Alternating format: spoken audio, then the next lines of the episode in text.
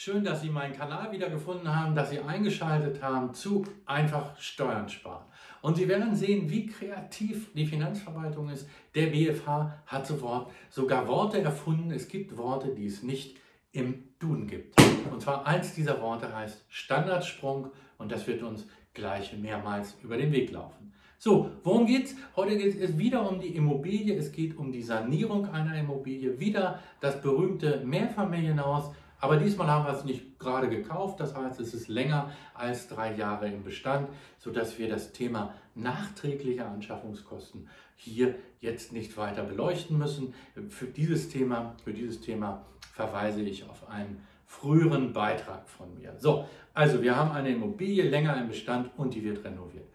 Und da stecken wir jetzt Geld rein. Und jetzt die Frage, das Geld, was ich da reinstecke, diese Renovierungskosten, kann ich die eigentlich sofort in einem Jahr komplett steuerlich geltend machen oder muss ich sie über einen langen Zeitraum abschreiben? Das heißt, dass meine Liquiditätsauswirkungen sich erst in vielen, vielen Jahren dann darstellen würden.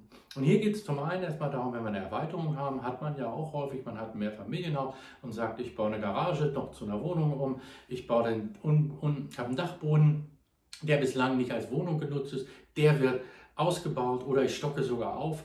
Was ist das? Das ist einfach eine Erweiterung. Da habe ich ja richtig viel mehr dann. Und hier ist eine einheitliche Meinung auch schon immer gewesen, dass wir dann haben, wenn wir so eine Erweiterung haben, dann haben wir ja was Neues. Und was Neues muss letztlich auch abgeschrieben werden. Sprich, ganz einfach gesagt, Sie bauen einen Dachboden auf, wo vorher nichts war und haben 100.000 Aufwendungen. Dann können Sie diese 100.000 nicht als Renovierungskosten sofort geltend machen, sondern es sind nachträglich, nein, es sind Herstellungskosten und diese Herstellungskosten werden wie Anschaffungskosten letztendlich betrachtet und das heißt, ähm, die werden über den Zeitablauf aufgeschrieben, abgeschrieben. Das heißt, wir können nur 2000 Euro bei einer Renovierung von 100.000 in der Regel in einem Jahr geltend machen. Das allerdings, wie schön, 50 Jahre lang. So, das ist natürlich das, was wir nicht wollen. Und jetzt ist die Frage, was passiert eigentlich, wenn ich nichts Neues mache, sondern wenn ich eine Wohnung, es zieht ein Mieter aus, der hat länger da gewohnt und die Wohnung wird jetzt grundsaniert. Was passiert denn dann? Und da müssen wir sagen, eigentlich gibt es ja nichts Neues, also können wir diese Renovierungskosten vom Gefühl her grundsätzlich voll absetzen. Und hier kommt der BFH mit einer steuerlichen Kreativität, die sogar in dem Sprachgebrauch sich niedergeschlagen hat mit dem Wort Standardsprung.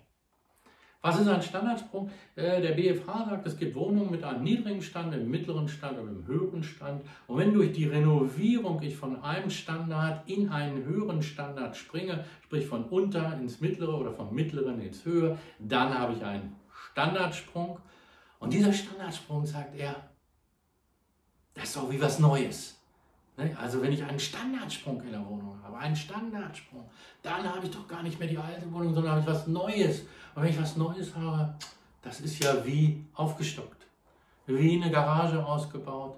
Und weil das genau so ist, ist bei einem Standardsprung, habe ich keine Renovierungskosten mehr, sondern Herstellungskosten, die ich für den Zeitablauf in der Regel 50 Jahre lang bis zum St. Nimmerleinstag eigentlich abschreiben muss. Und das wollen wir natürlich nicht. Und dann fragen wir uns, oh Gott, oh Gott, wann habe ich denn einen Standardsprung? Und da war auch der BFH wieder kreativ. Er hat vier Hauptgewerke definiert. Erstens Fenster, zweitens Elektro, drittens Sanitär und viertens die Heizung. Und wenn in diesen vier Standards die Standarten, die man vorgegeben hat, in diesen vier Hauptgewerken, Entschuldigung, in diesen vier Hauptgewerken, wenn wir da bei drei einen Standardsprung haben, also bei drei Hauptgewerken einen Standardsprung von untere in die mittlere beispielsweise, dann haben wir für diese Wohnung insgesamt einen Standardsprung, dann haben wir was Neues und dann haben wir keine Renovierungskosten, sondern wir haben Herstellungskosten und können nur über die Abschreibung das Geld machen. Und hier gibt es ein paar Beispiele, wann habe ich einen Standardsprung? Äh, in einem Hauptgewerk und das wäre beispielsweise einfach verglast, isolierverglast. Das wäre Kohleofen äh, auf der Etage zu zentraler Heizung. Das wäre äh, im Bad, ein bislang nicht gefliestes Bad, nur mit einer Dusche. Jetzt wird es gefliest mit Dusche und Badewanne. Dann hätte man einen Standardsprung. Man sieht eigentlich, das kommt relativ aus der Vergangenheit, dass man wirklich noch echt alte Wohnungen hat, die kaum einen Standard eben hatten. Und da muss man ganz ehrlich sagen, das ist die Frage, wie oft ist das eigentlich heute noch so? Ne? Und da kann man gegenhalten, indem man dokumentiert indem man sagt, ich habe eben eine Wohnung und da wird zwar das Bad eben neu gemacht, aber es war eben schon gefliest eben. Ich mache jetzt eben moderne Fliesen, moderne Armaturen, aber gefliest war es auch und es gab auch eine Badewanne. Dann habe ich keinen Standardsprung. Oder ich habe schon Fenster, die Isolierverglas sind, aber eben nur zweifaches Isolierverglas und jetzt machen wir moderne Fenster eben rein, Dreifachverglas. Auch da würde ich sagen, kein Standardsprung. Oder eine Heizung. Ich habe schon eine zentrale Heizung, aber unten wird, es wird jetzt eben eine neue moderne Gastherme eingebaut und die alte wird rausgerissen. Da ändert sich ja dann für den Mieter eigentlich nichts, außer dass er in diesem Falle einfach ähm, weniger Heizkosten hat. Auch kein Standardsprung, meiner Ansicht nach zumindest. Aber hier müssen uns klar sein, werden wir immer eine Diskussion mit der Finanzverwaltung haben, wann ein Standardsprung vorliegt. Und die Finanzverwaltung drängt natürlich drauf und sagt, lieber mehr Standard, eher ein Standardsprung als weniger, weil dann natürlich die steuerlichen Auswirkungen weit in die Zukunft hinein verschoben werden. Und deshalb müssen wir hier, was müssen wir machen? Dokumentieren. Das heißt, wenn Sie renovieren, gehen Sie vorher mit dem Handy durch, machen Sie schöne Fotos und sagen, wie man sieht hier, das Bad war schon gefliest, die Fenster, ich dokumentiere, dass das schon Isolierfenster waren, die waren nicht den neuesten Standard, aber letztlich waren es eben auch keine einfach verglasten Standardfenster, äh, sodass man hier einfach keinen Standardsprung hat. Nur so können wir uns da gegenüber dem, der Finanzbehörde wehren. Also aufgepasst. Ähm, achso, und eine äh, Sache muss man eben auch noch hier beachten. Jetzt denkt man sich ja, dann ziehe ich die Gewerke ein bisschen auseinander. Dies Jahr mache ich den, die Fenster, nächstes Jahr mache ich die Heizung, übernächstes Jahr mache ich das Bad. Aber auch hier sagt der BFH, nein, nein, nein, nein, nein, nein, nein. Wenn ich in einem Zeitraum von fünf Jahren, das muss man sich mal überlegen, fünf Jahre eine Wohnung saniere, dann gehört das alles zusammen.